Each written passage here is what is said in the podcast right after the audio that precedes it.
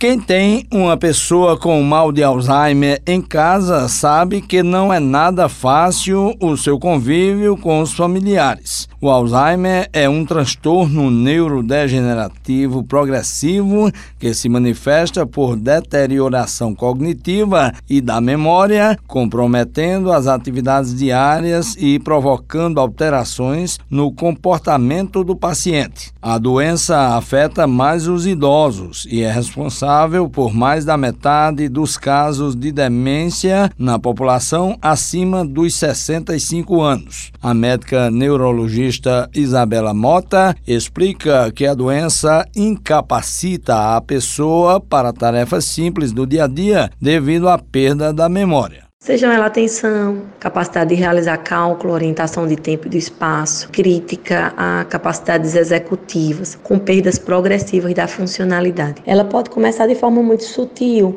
e isso pode ficar muitas vezes não perceptível por os familiares. Podem achar que é uma desatenção, que o paciente está mais disperso, porque inicialmente é muito sutil.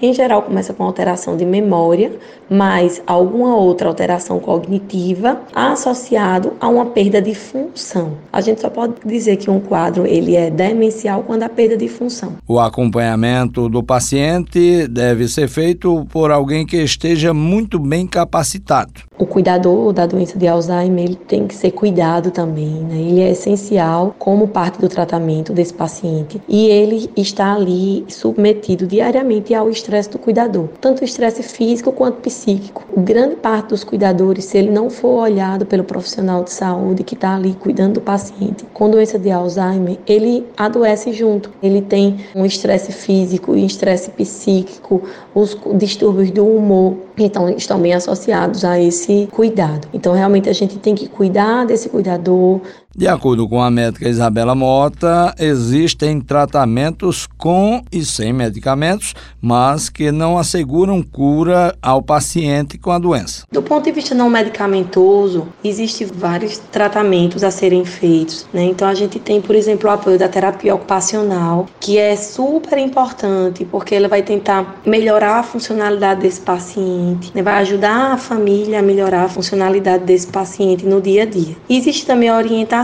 relacionadas à alimentação, à realização de atividade física, a manter essa cognição funcionante. Então, muitas vezes esse paciente ele fica lá trancado dentro de casa, sem muito estímulo cognitivo, e isso compromete também a sua funcionalidade e, consequentemente, compromete a sintomatologia relacionada ao avançar da doença. Então, a gente tem que ter em mente que o tratamento ele não é apenas medicamentoso, mas o não medicamentoso ele é essencial. As estimativas estimativas da Organização Mundial de Saúde são de que no mundo existam 50 milhões de pessoas com demência. Juarez Diniz para a Rádio Tabajara, uma emissora da EPC, empresa paraibana de comunicação.